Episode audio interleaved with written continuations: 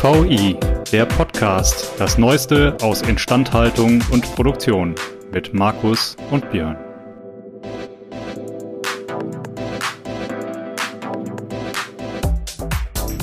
An dieser Stelle ein Dank an unseren Sponsor, denn dieser Podcast wird Ihnen präsentiert von Belfor DHD. Die Belfor DHD arbeitet jährlich an bis zu 3000 Maschinen und Produktionsanlagen von unterschiedlichen Herstellern. Das macht die Belfor DHD zu dem Dienstleister, wenn es um die herstellerunabhängige Wartung, Reparatur und Überholung von Maschinen und Produktionsanlagen geht. Mehr Infos zu unserem Sponsor finden Sie über den Link in den Show Notes.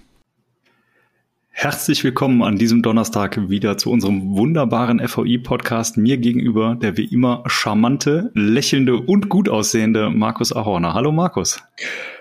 Hallo Björn, ich habe mir jetzt angewöhnt, immer so einen Spiegel auf den Tisch zu stellen, um das zu überprüfen, was du sagst. Und ich konnte bisher keinerlei Ähnlichkeiten feststellen. Du bist einfach viel zu bescheiden. Ich glaube, daran liegt es. Äh, dementsprechend möchte ich dir das einfach nochmal sagen, äh, dass das alles stimmt, was ich sage. Ach, jetzt sehe ich mir gegenüber ist meine alte Wagner-Statue. Ich, der ist im Profil nicht ganz so wie ich, kann aber deutlich besser singen und komponieren. Vielleicht ist das der.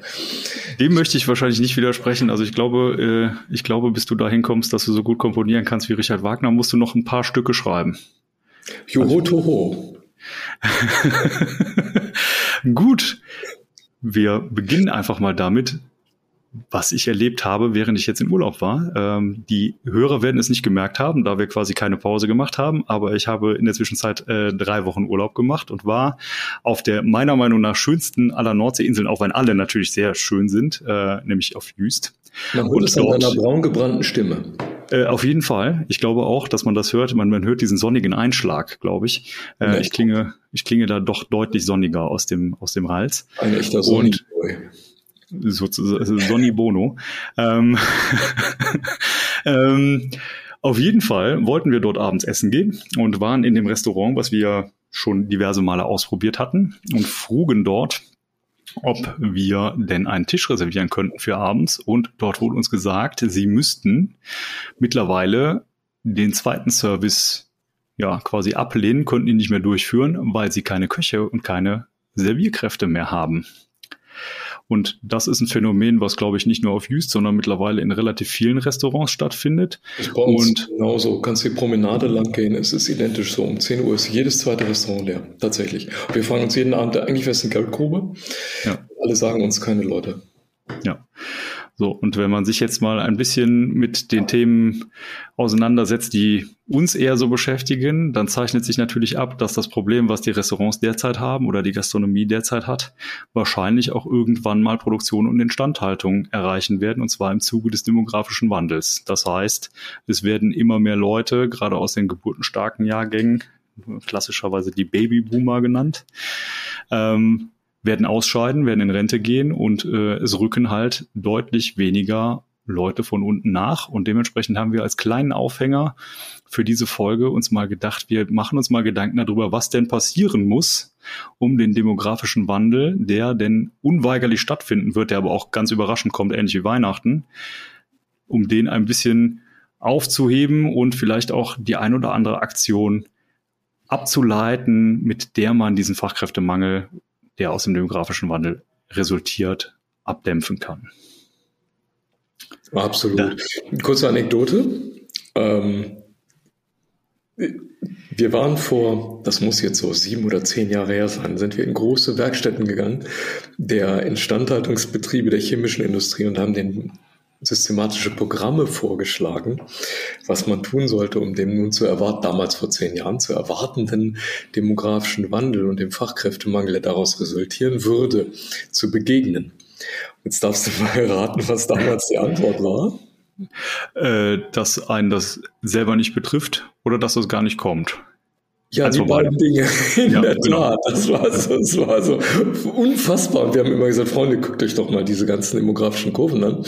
Jetzt war das ja so, dass man eigentlich so seit der Nachkriegszeit immer in Amerika auch noch den Vorlauf hatte. Denn da war ja der, diese, diese ganze demografische Welle, die schwappte ja immer so von fünf bis zehn Jahre ungefähr äh, da einmal durch die Vereinigten Staaten, bevor die dann nach Europa kamen. Das heißt, man, man kriegt das Ganze also nicht nur mit Ansage, man kann sich auch noch den ganzen Film angucken. Und äh, das wollten die Leute damals aber nicht. Also insofern ist da doch ein klein bisschen Zeit ins Land gegangen. Und es ist so ein bisschen wie beim Klimawandel. Äh, wenn er dann da ist, dann ja. wirkt er doch noch mal ganz anders, muss man sagen. Ja, es ist aus der Nähe betrachtet hat das einen ganz anderen Effekt. Ja, das ist absolut richtig. Wie heißt es bei Asterix? Aus der Ferne betrachtet ist alles schön. Ne? Also die, die Idee an Klimawandel und Fachkräftemangel ist einfach weit wegbleiben. Dann schnurrt das eigentlich. Ja. Wir merken aber leider bei beidem, dass das vielleicht nicht mehr die beste Taktik ist und sich das nicht bis uns endliche, unendliche herauszögern lässt.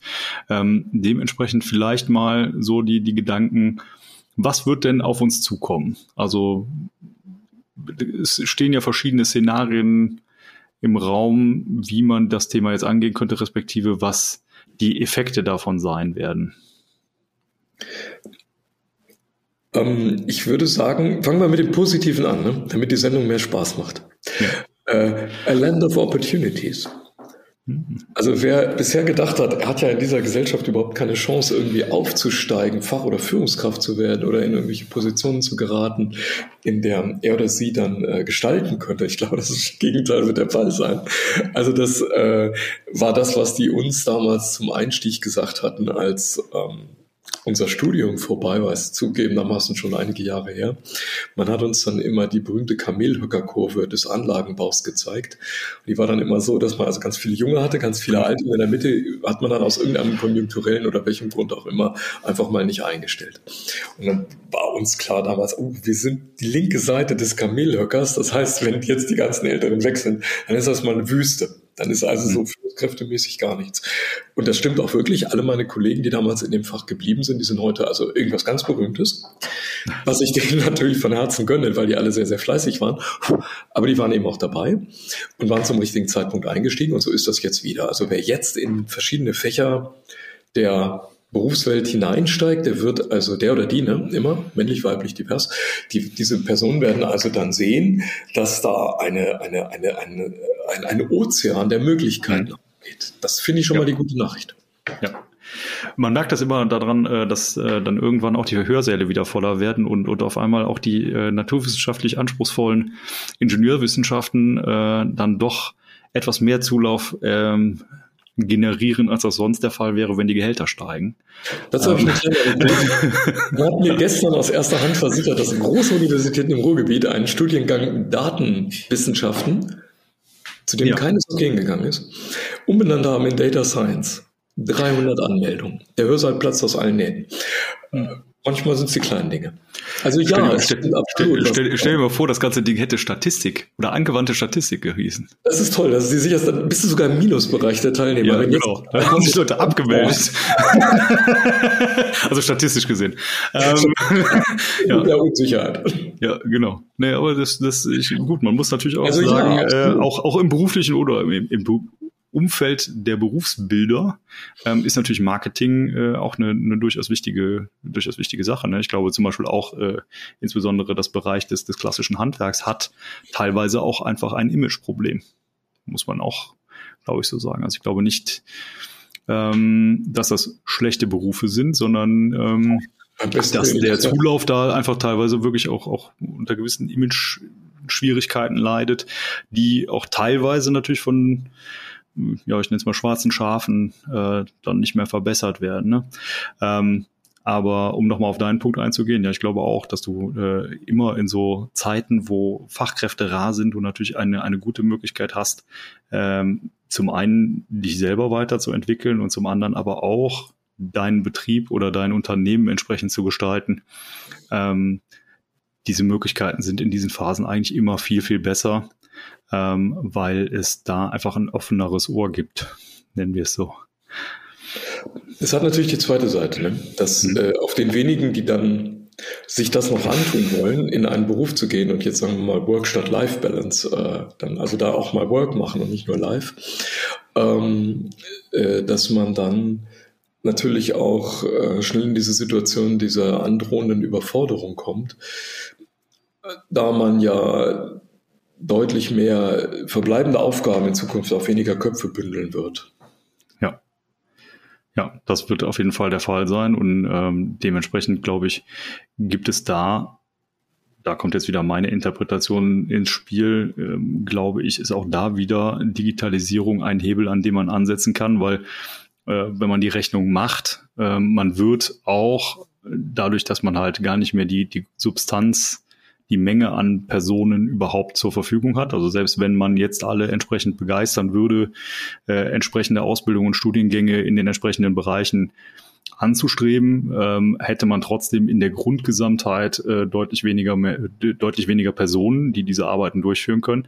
Das heißt aber auch, und das ist, glaube ich, ein Paradigmenwechsel zu vorherigen Ansätzen, dass man vor allen Dingen Arbeiten, die nicht besonders anspruchsvoll sind oder die gut automatisierbar sind, wegrationalisieren kann und dementsprechend den, den hochqualifizierten Kräften auch die Möglichkeit gibt, ihre Kenntnisse und Fertigkeiten, die diese hohe Qualifikation erfordern, auch primär auszuüben und nicht irgendwelche repetitiven äh, Tätigkeiten, die man auch anders wie lösen könnte. Also ein gutes Beispiel ist immer Digitalisierung, ähm, dass ich nicht Daten fünfmal abtippe, sondern dass ich quasi alles in, an einer Stelle vereine. Ja, ich glaube, es ist ein mathematisches Oder. Äh, also Oder beinhaltet das und, es kann aber auch das eine oder das andere sein.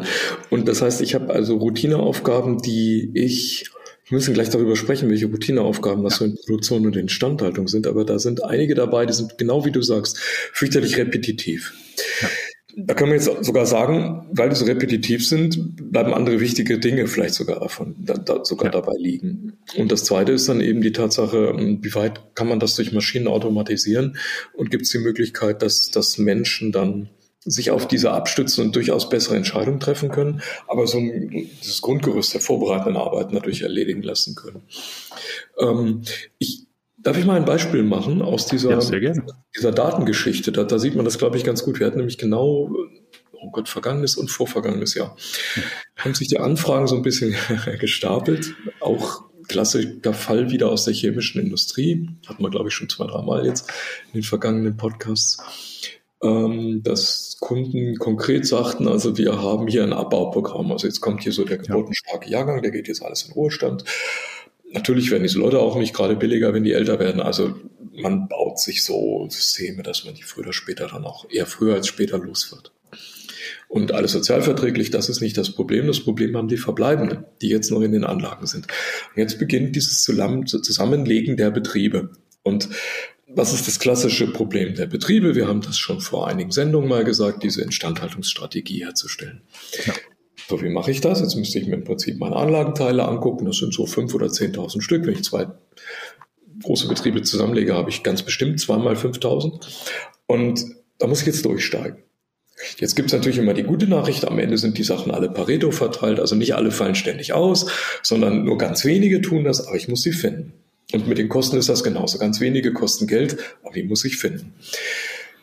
Das heißt, gute Nachricht der, der Medaille, hat man, glaube ich, letztes Mal schon gesagt, 90 Prozent tun gar nichts. Das ist schon mal gut, wenn ich die aussortieren kann. Aber wie kriege ich 90 Prozent von 5.000 oder 10.000 Anlagenteilen aussortiert? Das geht über diese Datengeschichte. Das hat diese Firma zu uns gesagt, könnt ihr das automatisieren? Könnt ihr uns Algorithmen bauen, dass wir aus den Instandhaltungsdaten, die wir in unserem ERP-System, üblicherweise ist das, sind das ja immer diese drei Buchstaben aus Waldorf, oder ein beliebiges anderes äh, Managementsystem, das also meine Kosten und meine Ausfallzeiten nach Möglichkeit erfasst, eine Auswertung fahren, indem wir diese Strategien, um was kümmern wir uns und das, was lassen wir weg, wo kümmern wir uns gar nicht drum, wo machen wir etwas vorbeugend, wo machen wir etwas prädiktiv, wo kümmern wir uns eher um die Kostenseite, wo schauen wir eher auf die Zeitseite, also auf die Ausfallseite. Könnt ihr uns so etwas bauen, dass wir das aus unseren Daten, die haben wir jetzt brav gesammelt über die letzten Jahre, automatisch auswerten können? Ich glaube, das ist so ein exzellenter Fall, wo man sieht, ja, da können die Maschinen die Arbeit, die Auswertearbeit so vorbereiten, dass das für die Menschen so vorgekaut wird, dass man diese Entscheidungen schneller treffen kann und auch präzise, weil man auf die Auswerterarbeit verzichtet und das kann die Maschine tun. Und da hätten wir jetzt einen konkreten Ansatz, wo ein, eine KI-Maschine, eine Entscheidungsmaschine, eine Analysemaschine und die Digitalisierung das für die Menschen erleichtert und dann der ja. einzelne Mensch mehr Dinge tun kann. Also ich, ich denke, da ist auch noch ein ganz wichtiger Faktor. Du hattest es eben quasi zwar als, als oder hast es nicht explizit gesagt, aber ich möchte das nochmal rausstellen. Ähm, du kannst ja jetzt diese, diese Entscheidungsmaschine, wenn du sie einmal gebaut hast und entsprechend befähigt hast, ist es ja nicht damit getan, dass ich die einmal laufen lasse und dann habe ich das, das Ergebnis zu dem. Mal. Das wird ja, danach, genau, ja, danach muss man immer Geld. muss man immer wieder ankurbeln. Ja, ähm, ist auch so eine Kurbel am Rand, wie früher dieser Anlasser bei den alten Autos. Genau, ja, genau. Und wenn, wenn du zu lange kurbelst, springt aber so ein Clown raus. Ich glaube, das, das war, das waren die, die der Maschinen, ne? Ja, der lacht da. Ja, ja, das ist selbstverständlich okay. so. Also anders funktioniert KI ja nicht. Ja. Genau. Ja, aber genau dieser Punkt, dass man halt auch. Ja, dass das Blödsinn war, was wir gerade gesagt haben, sonst sagen wir das jetzt hier nochmal. Ich lasse jetzt mal eben diesen Thema hier so über den Bildschirm laufen, dass wir den nochmal okay. lesen. Ja, ich, ich, ich hoffe, man kann es an dem Podcast sehen auch. Ja, natürlich. Das wäre das wär schon, das würde, würde ich mir wünschen. Das würde ja. ich mir wünschen. Man, man merkt ein bisschen die, äh, die, die Nachurlaubsstimmung heute, glaube ich, in der Folge. Dass, ich, dass der Ernst, äh, Ernst oder dass, dass der Spaß noch etwas im Vordergrund steht. Ähm, ja, aber die, die spannende Geschichte ist natürlich, ich lerne zum einen ja immer wieder neu, wenn ich äh, die, diese Maschine laufen lasse. Ich lerne aber ja auch nochmal, sozusagen, wenn ich jetzt eine Ebene drüber gehe, äh, aus der Veränderung meiner, äh, meiner Werte sozusagen. Also das heißt, ich lerne ja nicht nur aus dem, was die Maschine einmal ausgespuckt hat, sondern auch über den Verlauf über die Zeit. Und ich glaube, das ist ein ganz spannend, ja. genau, das ist ein ganz, ganz spannender Faktor, dass ich halt auch äh, Veränderungen in meiner Anlage erkennen kann ähm, und ich sozusagen niemanden mehr mit einer relativ aufwendigen und zeitraubenden Arbeit beschäftigen muss. Also das ist ein ganz wichtiger Punkt. Wir machen Trendanalysen und sehen uns die Dynamik der Anlage an. Das ja. hat man, glaube ich, in der Vergangenheit auch. Das ist schwierig für Menschen, ja, dadurch so ein bisschen ähm, vernachlässigt, nämlich wie ist der Trend, der sich über Jahre jetzt entwickelt hat. Und manchmal ja entwickeln sich Dinge, die werden schlimmer, dann hören die auf einmal auf, weil man die Anlagenteile optimiert hat. Das kann man also auch wirklich wunderbar beobachten. Und andere werden wie so ein Zahnschmerz, die gehen dann nicht mehr weg, bis man operiert ja. und die technische Optimierung macht. Und äh, vielleicht ist das so ein Punkt, den, den möchte ich nochmal explizit betonen, weil der, glaube ich, bei der ganzen Digitalisierung vielleicht doch nicht immer allen klar ist. Ich glaube, der fundamentale Unterschied ist, und das ist das, wo Demo, das demografische Problem eigentlich herkommt. Ein Mensch kann viele Dinge lernen. Das Hirn ist das Perfekte. Es ist wirklich ein kluges Gehirn und es kann, glaube ich, im Tierreich, wie wir alle wissen, so dass das Allermeiste an Abstraktion und an, an Lernen und Wissen und allem auf, aber es dauert lange. Ja. Ich schicke diesen Menschen als erstes mal vier Jahre in die Grundschule und noch ewige Jahre weiter und dann muss er eine Ausbildung machen oder er geht zur Universität oder er kombiniert das Ganze, also eine handwerkliche und nur akademische Ausbildung und es dauert ewig. Das heißt, dann ist er so mindestens mal 20, 25, manche 27. Bei mir war es noch, ich war viel schrecklicher. Und dann irgendwie kommen die Leute dann und können auch noch nichts. Das heißt, dann steckt man in die Betriebe, dann fangen die wieder an zu lernen und dann irgendwann sind die fit. Und jetzt sind die gerade auf der Spitze ihres Leistungsniveaus, da müssen die eigentlich schon wieder in Rente. Das heißt, man hat nur so ein kleines, so ein kleines Zeitfenster, wo man dieses ganze gesammelte Wissen, das man ja. irrlang aufgebaut hat, dann überhaupt nur noch nutzt. Computer funktionieren ganz anders dem bringt man das einmal bei. Und dann kann ich das endlos kopieren. Das ist wie ein Mensch. Das muss man sich vorstellen, dem ich einmal etwas beigebracht habe. Hm. Und dann können das 20 oder 100 oder 20.000 andere Menschen auch, weil ich das einfach kopiere.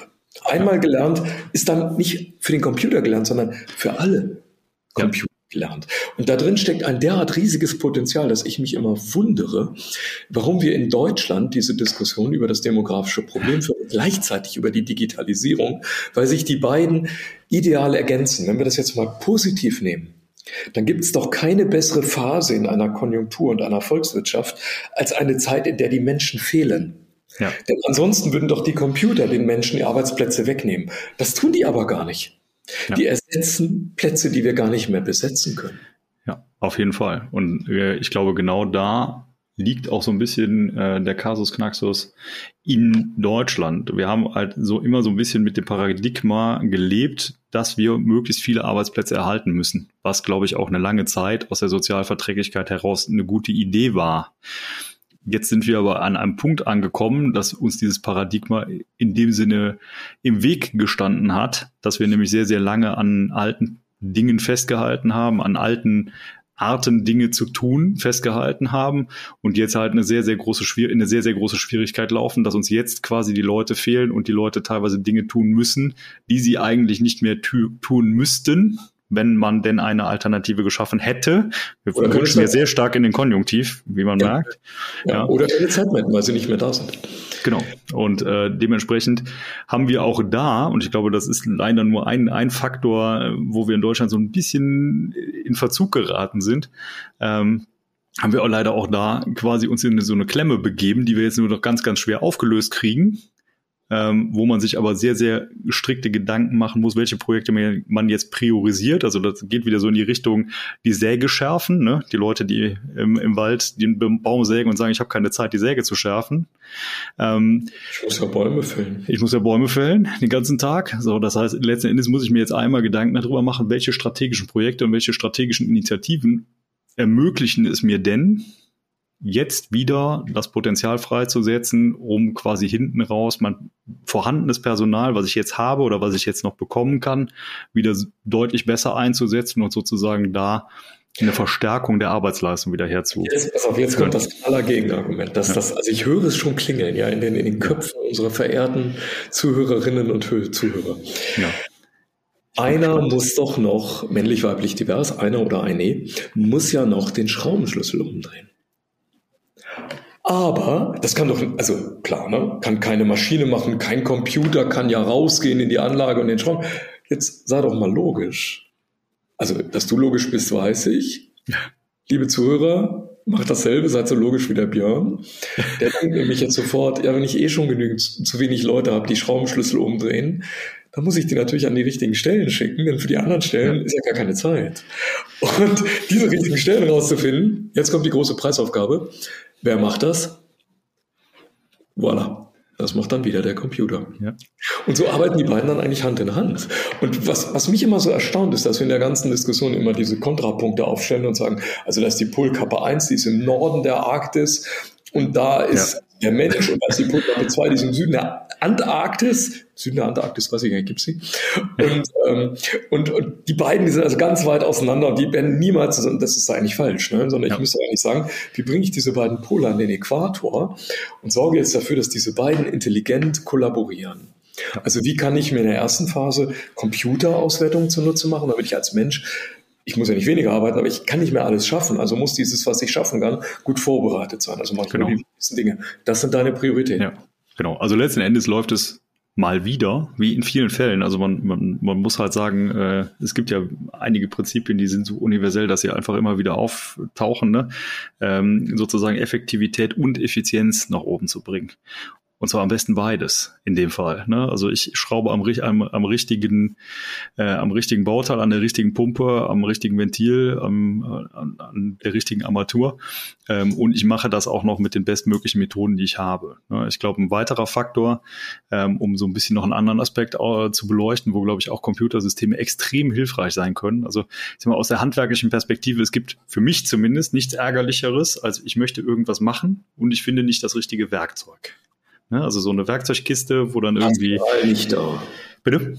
Material ist nicht da. Oder, Oder find, ja, was also ich sag mal so, Werkzeug ist halt super trivial. Ne? Ich sag mal, das ist jetzt in Industriebetrieben eher selten, da ist das meistens recht gut organisiert, aber ich sag mal so in so im, im, im Heim, wenn man dann werkelt, ne? so das Werkzeug, was man dann gerade braucht, ist gerade nicht da.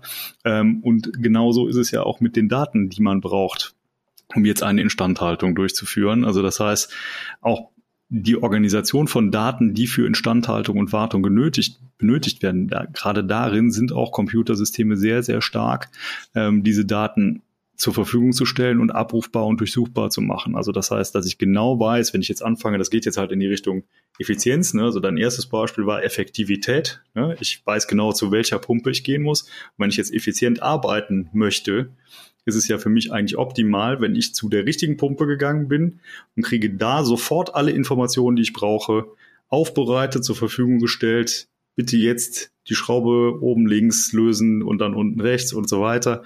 Und ich weiß sofort, was, was getan werden muss, ohne großartig nachzudenken oder ohne großartig Recherche zu betreiben. Nachdenken müssen wir, glaube ich, immer. Ohne großartig Recherche zu betreiben. Ja, das ist. Nachdenken ist ja nicht verboten. Das, das tun. ja, wir haben das gebaut. Also das, das ist somit eines der ja. ältesten Einstiege, wie ich überhaupt so in dieses ganze Produktions- und Standhaltungsthema gekommen bin, dass wir natürlich einerseits ähm, aus sicherheitstechnischen Gründen und andererseits aus diesen Effizienzgründen ja. damals begonnen haben, so Informationssysteme aufzubauen, wo dann diese ja, ganzen Daten erstmal überhaupt überall verfügbar waren. Und dieses überall ist ja nicht so trivial. Das war vor 20 Jahren noch eine lustige Sache. Da war Browser noch nicht in aller Munde. Wenn man also mit Browser-Technologie kam und sagt, das funktioniert so wie dieses Internet, dann die Leute zu, gar nicht, was das Internet ist. Zu der Zeit war Browser noch von Ahoy. Weil es so nass war? Nee, wegen der Ahoy-Browser. Weil es so geprickelt hat. Ja, genau. Weil es ja, so das ist ja auch ein prickliges ja. Thema. Ja, ja, müssen wir unsere verehrten Zuhörerschaft, unserer verehrten Zuhörerschaft sagen, dass du begeisterter Segler bist und dass das Thema Ahoi für dich natürlich nochmal eine ganz andere Bedeutung Ganz hat. andere Bedeutung, ja. Nicht nur eine tschechische Begrüßung, sondern auch ein Seemannsgruß, ja. Und wir sind damals fast auf Grund gelaufen, als wir in Kraftwerke reingingen. Ich weiß noch eins, das war da die ältesten Zeichnungen, die wir dann digital äh, organisiert hatten, ähm, bis 1948 zurückliegend. Ja. Das waren so alte AEG, also ganz, darf ich das Wort sagen, ganz geile alte Sachen, ja. die übrigens auch 100 Jahre liefen, die, die waren irgendwie unverwüstlich. Äh, das war so, sagen wir mal, die, die, die tiefsten Untiefen der, der technischen Dokumentation, in der wir waren. Aber dann haben wir dann eben angefangen und haben auch das Ganze dann damals verbunden und haben gesagt, Zeichnung, gut, das ist das eine, dann gibt es eine Rohrleitung dazu, das ist das zweite. Also verbinde mal CAD-Zeichnung und Isometrie mit einem technischen Datensatz, der vielleicht die verfahrenstechnischen Werte ja. bist du bei Medienlisten, dann fängst du an und denkst nach über, also Fachleute, den plompst jetzt das Wort Rohrklassen und Armaturenklassen. Äh, in, in die Assoziationsgegend des Großhirns und dann sagst du auf einmal, ja, dann kann ich ja Fehlbestellungen von Material vermeiden, weil ich dann immer die mit dem richtigen Zeugnis beschaffe, die eben auch genau in diese Klasse und original verfahrenstechnisch beschrieben hineinpassen. Und dann habe ich auch immer die richtigen Schrauben mit der richtigen Länge parat. Jetzt auf einmal wird das so ein ganzes System das, das haben wir vor 20 Jahren schon begonnen ähm, zu sagen, die kann man eigentlich durchgängig machen. Ja. Und damit werden so diese ganzen Instandhaltungsabläufe sehr durchgängig. Damals, muss man sagen, fehlte dieser berühmte Business Case. Ne? Man hat dann immer gesagt, ja, was sparst du denn? Auch sind ja genug Leute da, die können das auch so. Ja. Jetzt dreht sich dieses Spiel. Jetzt würde ich sagen, Business Case liegt auf der Hand. Die Köpfe sind nicht mehr da. Ja, ja das, ist, das ist das eine. Und das zweite, ähm, was man auch merkt, glaube ich, in, an der einen oder anderen Stelle wird halt auch die Komplexität immer größer. Ne? Also ich ja, sag mal jetzt, äh, man, man schafft es halt mittlerweile gar nicht mehr, äh, sozusagen diese verschiedenen auch Gewerke noch sinnvoll zusammenzubringen, weil ein einzelnes Gewerk schon so eine hohe Komplexität besitzt mittlerweile, ähm, dass es einfach immer schwieriger wird, diese Informationen alle in einer strukturierten Form ähm, und auch verarbeitungsgerecht irgendwie zur Verfügung zu stellen. Und das verschiebt sich. Das ist, glaube ich, ja. noch ein ganz wichtiger ja. Punkt ansprichst. Wir, wir hatten ja früher mal gedacht, also was war Instandhaltung? Das war immer irgendwas mit Schweißtechnik. Ja. Du musstest also was mit Werkstoffen können mhm. und musstest die Schweißverfahrensprüfungen alle abnehmen können und dieses, also alles, was dazu gehört. Ja. Also die mechanischen Abteilungen in den Instandhaltungsgruppen waren urgroß. Und dann kam die Automation immer stärker. Das hatten wir, glaube ich, vor ein paar Wochen schon mal besprochen. Ja. Und jetzt verschiebt sich so das ganze Spiel, dass du merkst, jetzt wird auf einmal dieser ganze mechatronische oder automationstechnische, ja. systemdynamische Teil immer größer. Das heißt, du hast bei eh schon geringem Arbeitskräftemarkt auch noch eine Verschiebung von den mechanischen zu den elektrotechnischen Tätigkeiten. Also du kriegst ein ganz neues ja. Gleichgewicht und kriegst wahrscheinlich auch ganz andere Ausbildungsprofile in Zukunft.